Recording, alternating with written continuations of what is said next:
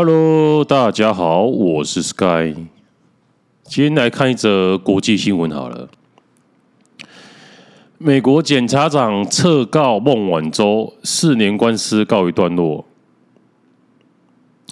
诶，华为的财务总监孟晚舟被捕，是当时的美中贸易的重大事件。然后最近终于告一段落，因为美国的法院批准检察部门。撤告的请求不再上诉。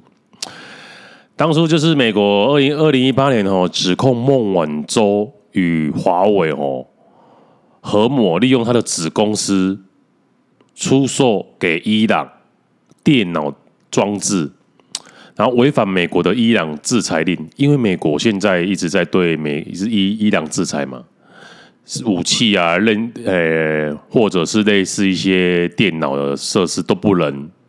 卖给伊朗啊，然后华为就破坏了这个制裁令啊，而且他们交易的时候还诈欺了汇丰银行，所以当时就利用了引渡条款，要求要求加拿大，因为那时候人孟晚舟人在加拿大嘛，就由加拿大警方逮捕了孟晚舟，然后并且直接引渡到美国受审。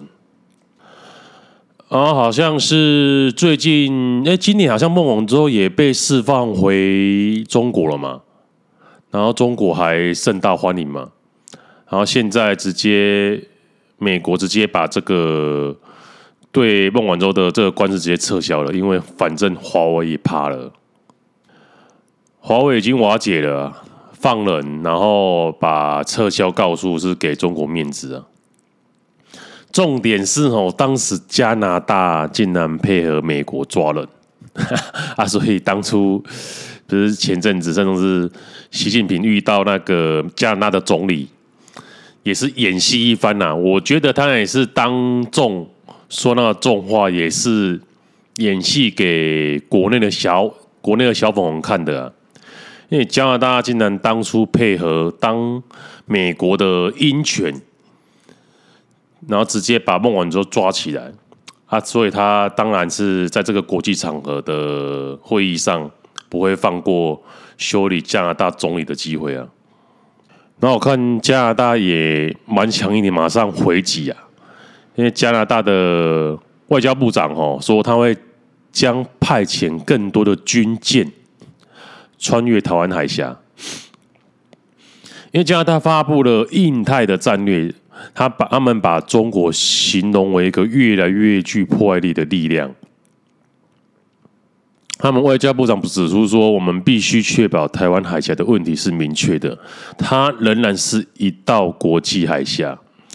在台海问题方面，我们将继续执行基于国际规则的秩序。这就是为什么今年夏天我们有一艘。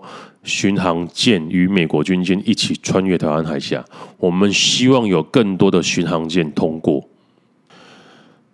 加拿大这样做法只会更激怒中国而已，但是没办法，这个是他们必须反击的方式啊，也是要演戏给国内的民众看啊，毕竟他们也是要选举的。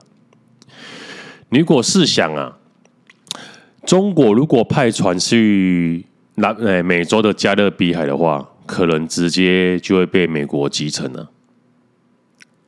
就像我现在讲的是中立啊，美国已经把加勒比海当成他们的内海了，不准不准任何的人来。加勒比海是在位于诶北美跟南美之中一个一呃一个海啊，他们。上面好像有古巴，哎，是古巴吗？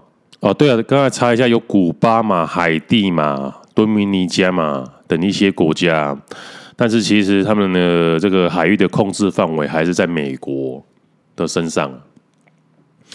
所以有一个有本书的作者说，为什么美国可以把加勒比海、加勒比海当做自己的内海，但是中国不能把南海当成自己的内海？因为这就是实力的差距。如果中国想要把南海纳入自己的势力范围的话，我觉得要再等五百年以后啊。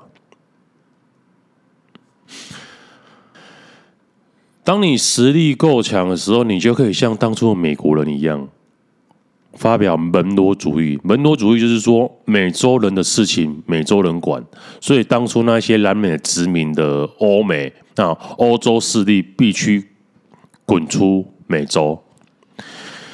然后，当二战的时候，日本也是提出一样的主意，就是他们提出一个大东亚共荣圈，亚洲人的事情亚洲人管，这就不行了哦。这就是牵扯到欧美，因为欧美当当时在东南亚有很大的殖民地嘛，他们那边还有很多的资源，橡胶啊，印度就种一些鸦片之类卖给中国嘛，前者他们利益就不行了。亚洲人事情不能亚洲人管了，然后于是当日本打到东南亚的时候，美国就开始禁日本石油了，啊，日本是不产石油的啊，啊他打。他为了打去美诶东南亚，就也是也是为了找石油啊，结果日本就被美国打趴了。好吧，再看下一则新闻。嗯，标题是踩华盛顿的痛指，习近平本周赴沙国访问。呃，习近平将于本周就十二月的第一个礼拜要访问沙地阿拉伯，他加强跟中东国家的关系。也显示美国与美沙关系的敏感之际。呃，沙特阿拉伯的王储吼，这个什么沙尔曼呢，有意在两极化的全球秩序中走出自己的大路，就是两面相逢啊，这叫叫两面相逢吗？然后，习近平这个这次的行程将会见沙国国王啊，然后并且出席。阿拉伯国家领袖的两场高峰会议，然后到时候双方可能会签署自由贸易到核能相关的合作协议。对中国来说，此行哦，就是有意在美国的影响力式微之际，加强与当地的关系啊。尽管美国拜登当初有说过，我们不会一了了之的。不会把真空留给中国或俄罗俄罗斯或者是伊朗来填补，他们还是会继续在这个地区发挥影响力。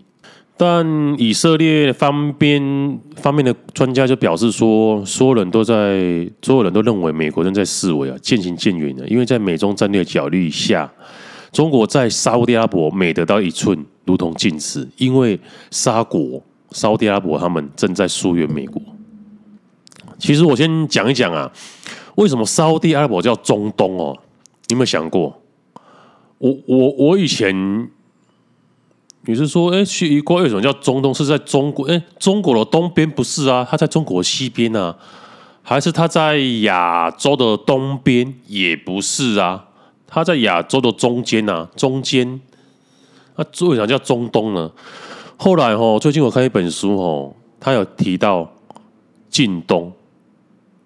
那我想一想，哎，我看一下他形容的近东，他形容的近东是在土耳其、以色列，我就恍然大悟了，因为那本书是外国人写的嘛，啊，他们传统都是以欧洲为中心嘛，欧洲往东边，他们把它分成近东、中东、远东，近东就是以色列、土耳其那边叫近东，中东就是沙地阿伯那边，那远东当然就是中国跟东亚。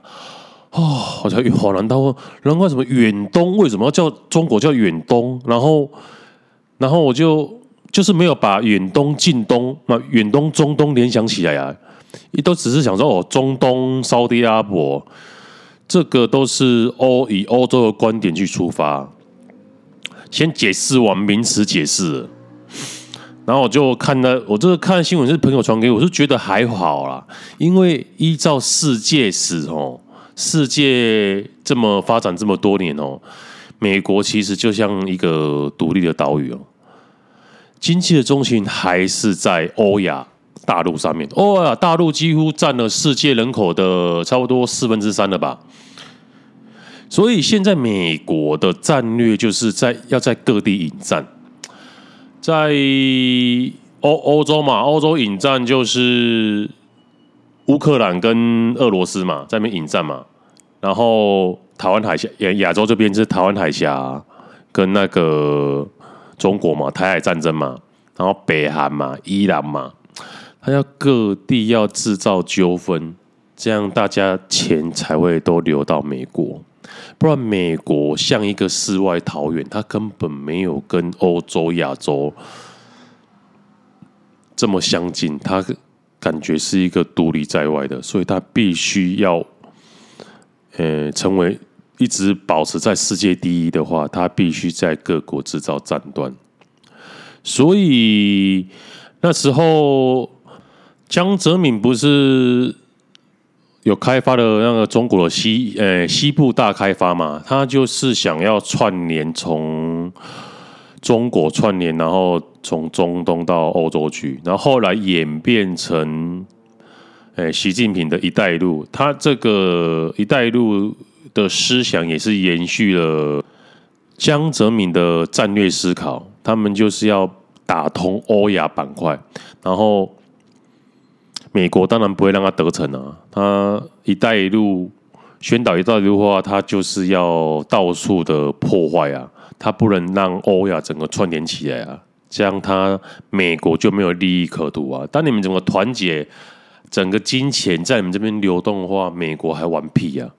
所以美国就必须在各地制造纷争，这是他的战略方向。那既然聊到中东了，我再讲一下，不是以前都有听过美索不达米亚吗？它就是所谓的两河流域啊，就是人类文明的摇篮啊。那你要想说，为什么人类文明摇篮会在这么如今的沙漠之地？其实，其实，在一两万年前，那边是一个大草原。然后那边有两河流域，所以而且那边是地中海型气候，那边产的小麦刚好是在冬天发芽，然后地中海型气候就是冬天会下雨，刚好符合这个小麦的成长周期，所以小麦可以发芽啊，可以他们可以收成，靠着小麦为生。但是因为那边的气候就是只有冬天才下雨啊。而且那边突然涌入了大，就是因为小麦开始可以繁殖了嘛，然后越来越多人，他们这人类就会生殖啊，越多人然后开采，而且后来又他们又驯化了羊啊，而且羊这种东西哦，在吃草的时候是会把你连连根拔除的，导致于羊加上人的过度开采，然后大自然的恢复力量不及于他们。两个人加起来的力量，所以他那边就整个沙漠化了。那你可以问说，啊，为什么中国然后西欧那些地方没有变成这样呢？因为中国西欧地方那边的雨量比较充沛啊，所以大自然的力量胜过人类过度开采的力量，所以才没有沙漠化，如同。非洲的撒拉沙漠当初也是一片大草原，也是经过人类的过度开采以后才变成沙漠化了。这是一个小知识点，跟大家补充一下。但是也不错啦。那说现在沙漠化，你看烧掉的玩地方，上帝又给他们石油了。对啊，所以古时候过得很爽，现在过得很爽啊。所以上老天也没有愧对他们呢，只是。有时有不一定是好处啊，因为有时有，他们人他们人民就不用过度勤奋呐，对不对？啊，所以他们不会积极的想要追求进步啊，因为你生下来就有钱了，你干嘛去工作？你也也就是会不思进取啊。啊，反之一些看我们台湾一直处于在危机意识，在大陆的强迫下，所以每个人都有危机意识，每个人都有求生的本能啊，反而会激起社社会的生机啊。所以有好有坏啦，对啊，看大家怎么想。然后最近不是台积电去那个美美国设厂了，然后朋友说，对外国人来讲哦，台湾人应该是相对勤劳的。我说勤劳是吧？是比较奴性吧？因为欧美人比较会争取自己的权利啊。亚洲人你工时长，你牺牲的是什么？健康、家庭与小孩子相处的时间。没办法啊啊！欧美欧美人不可能欧欧诶，欧美人比较重视与家人的相处啊，跟自己身体的健健康啊，或者是去运动啊，所以他们带小孩子去看比赛，的风气很盛啊。啊，带小孩子去看比赛，结果就是说会让小孩子觉得这个运动很有趣，就会想去玩，开发他们的兴趣啊。有时候他们为了在小孩子比赛开三至四个小时的车，他们都在所不惜。啊，小孩子会回忆到这个景象啊。毕竟父母亲花了这么时这么多时间陪陪伴他，他们的关系会更稳固啊。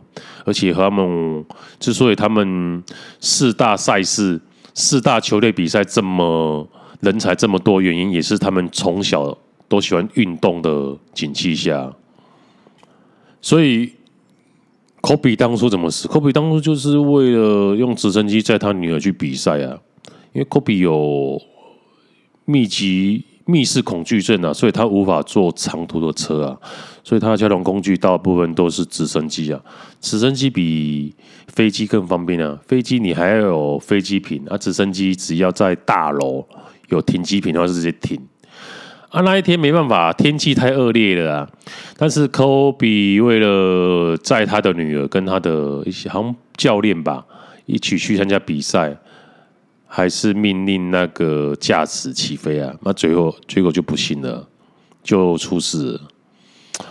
而且还有八卦消息，是说有一些不孝的警员，当初的警员为了他去酒吧喝醉了吧，可能要炫耀吧，跟酒吧的妹炫耀，就把当初科比的那个遗体照，他偷拍的遗体照秀秀给他看呢，就很很美国还是会有这样啊啊，为了为为了秀啊啊，因为。我当初有看过科比的描绘图啊，不是真实照片呐。啊，你从高空处摔下来，一定是他的尸骸一定是支离破碎了，所以这个这样做是有点不道德啊。没办法，科比是名人啊，啊，他想他想炫耀啊，这是个八哎小八卦啊，小八卦。哦，哎、那那再再谈谈，回来谈谈馆长啊。哦，馆长今天最近跟鸡排妹不是闹得很凶？馆长先说要去反黑道嘛，啊，就呱吉跳出来，然后说不要为了自己利益受损的时候才出来嘛。但是他们当初两个可是一起去反红媒的，可是同一阵线的。而、如今馆长要反黑道，呱吉却出来出声了，讲话了。这个关系很微妙，我就想起哦，因为以史为镜可以知兴替啊，以人啊以铜为镜可以正衣冠嘛，啊以人为镜可以明得失嘛，啊以史以史为镜可以知兴替，全句是这样嘛？那我讲到康有为、康有为跟梁启超啊，康有为跟梁启超是师徒关系啊。康有为是他是梁启超的师傅嘛？他们当初一起发动了戊戌变法嘛，说必须要改革啊，君主立宪啊，要学习欧洲那一套啊，然后就跟光绪帝密谋啊，说要戊戌变法，但是不到一百天的时间就失败，因为他们最后决定要把慈禧杀掉啊，结果他们。把这个消息告诉袁世凯，叫袁世凯配合他们，因为袁世凯当时拥有兵权嘛。啊袁世凯想想不妥，袁世凯到底还是个聪明的呢，知道中国是不能没有没有康熙是不行，因为康熙当时已经把持朝政二十几年了。现在历史书哦，把它描绘的很奢华，怎样？其实慈禧哦，他的。正面或反面的功过，还是要留给历史的评断呢？但是我觉得他功大于过，有兴趣的话可以深入探讨。只是现在历史书都把它写着成十恶不赦啊。于是那时候回归正题啊，于是那时候袁世凯就密就把这种消息去跟跟慈禧讲了，啊，慈禧就下令逮捕，把他光绪帝幽禁起来啊，把那些。党人全部逮捕啊！啊，有些啊，梁启超跟康有为就逃去日本了嘛。然后谭嗣同就留下来，他说中国改革哦，必须要有流血啊，所以有戊戌六君子就被处死了嘛。用流血来换得人民的苏醒啊，但是好像他的想法是很伟大，但是并没有得到太大的影响力啊。啊，最后梁启超在日本遇见了孙中山呐、啊，孙中山就说变法是没办法了，因为满清哦已经是烂到骨子里了，必须革命啊。于是康，于是梁启超就受到孙中山就是孙文的影响，就觉得要革命。这时候康有为就跳出来了，就是他说：“为什么要颠覆政府呢？我们应该是要从制度内去改革，在制制在体制内去改革，而不是从外面破坏。”于是，原本思想开明的康有为戊戌变法嘛，那当时候。要把中国一个传统的封建制度变成一个君主，这件是多大的转变呢？原本是一个这么思想这么活跃的人，反过来现在成为中国革命最大绊脚石。于是他们两个师徒就产生分裂了。对啊，因为康有为是保皇派啊，认为说应该是。在这个满清这个制度下去进行改革啊，而不是要推翻他。啊，梁启超那时候受到孙中山影响，说觉得要推翻他，于是两个就分道扬镳了。就有没有像瓜吉跟馆长，他们两个也是当初一起来反对红梅，把红梅赶掉以后，现在馆长要继续对抗这个政府了，要反黑道、反黑金了，然后。瓜吉就跳出来要维护这个政，然后呱吉一直都是挺民进党的啊，他不管他民进党再怎么烂，他就觉得还是期待他能改变啊，就像康有康康有为一样啊，相信满清政府会改变啊。但是满清政府最后撑不下去的原因，也就因为慈禧的过世，慈禧过世两年后，满清就被推翻了。有兴趣的。人可以，我之前有讲过啊，为什么会这样？因为毕竟中国最后苟延残喘，真的是在慈禧的影响力下才苟延残喘了二十多年。所以它还有一个叫做什么同治中心呢、啊？对啊，你可以有兴趣可以看看什么叫同治中心呢、它本来把一直往下的。清朝，然后把它扶正完之往上，所以有历史称同治中心呢。然后鸡排妹就出来反讽说要送防弹背心给馆长啊，馆长就是那那一天半夜突然加开直播啊，看到他的留言就觉得说很泄气啊，正常啊，因为。他觉得他做的事情都是为了国家，为什么他认识的人，鸡排妹也是说他曾经挺过他，对对，发出事情的时候他还出来力挺呢，他也他为什么要一个个他认识的人一个个出来跳出来啊？其实馆长也不用意外啊，因为我看鸡排妹结婚的时候，总统、副总统还有谁都有去祝贺他新婚快乐啊，他就是。民进党的人啊，跟瓜吉一样啊，啊，他们你要反民进党的话，他他们当然会跳出来讲话，所以你不必跟他们一一般计较啊，因为仗义每多屠狗辈啊，负心都是读书人啊。仗义的一方，就是讲义气的一方，多半是一些比较从事于卑贱职业的下层民众啊，而那些有知识、有文化的人哦。所以往往会对朋友做出负心的事啊！哦，这个是明代诗人，刚才抄一下曹学全哦，这个叫谁全吗？嗯，所以想说送这句话给馆长勉励一下。最后我送一首忏悔诗给馆长啊，勉励他一下。这这首诗是一个德国的牧师，他二战结束后。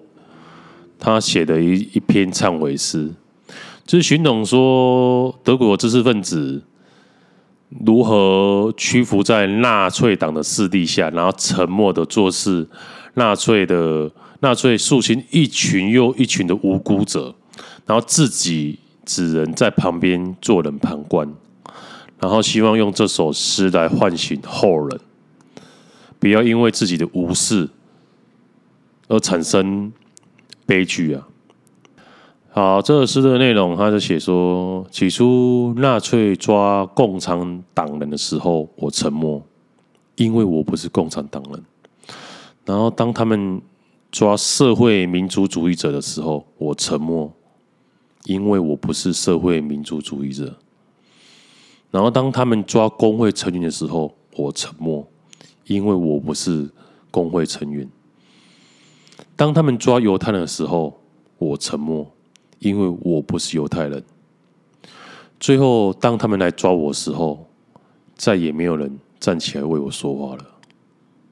这个歌，这首唱尾诗送给瓜子跟鸡排妹参考一下。